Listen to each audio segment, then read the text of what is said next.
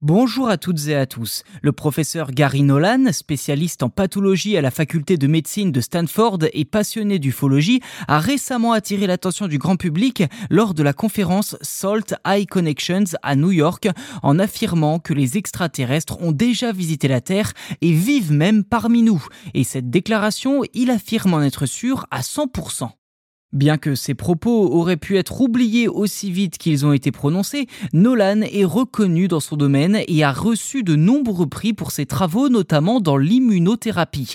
En 2018, il a également contribué à élucider le mystère entourant le squelette d'Atacama, autrefois considéré par certains ufologues comme un squelette extraterrestre, en prouvant qu'il s'agissait en réalité du squelette d'une petite fille.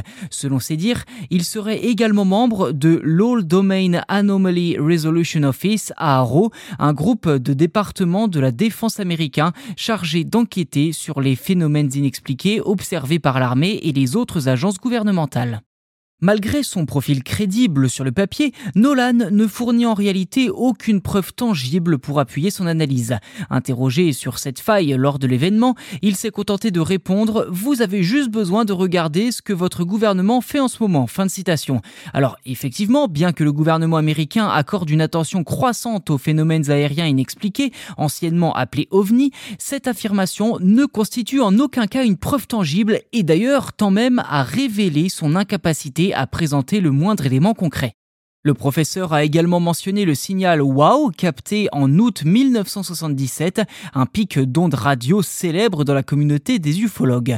Bien que certains scientifiques aient initialement envisagé une possible communication extraterrestre, cette thèse a depuis été largement réfutée, attribuant plutôt l'origine du signal à une défaillance technique ou au passage d'un objet céleste tel qu'une comète. Encore une fois, aucune preuve tangible n'est fournie pour l'instant. Malgré la crédibilité de la source, c'est théories restent donc essentiellement des croyances dépourvues de fondements solides et le professeur Nolan ne peut donc pas prouver que les aliens sont réellement parmi nous.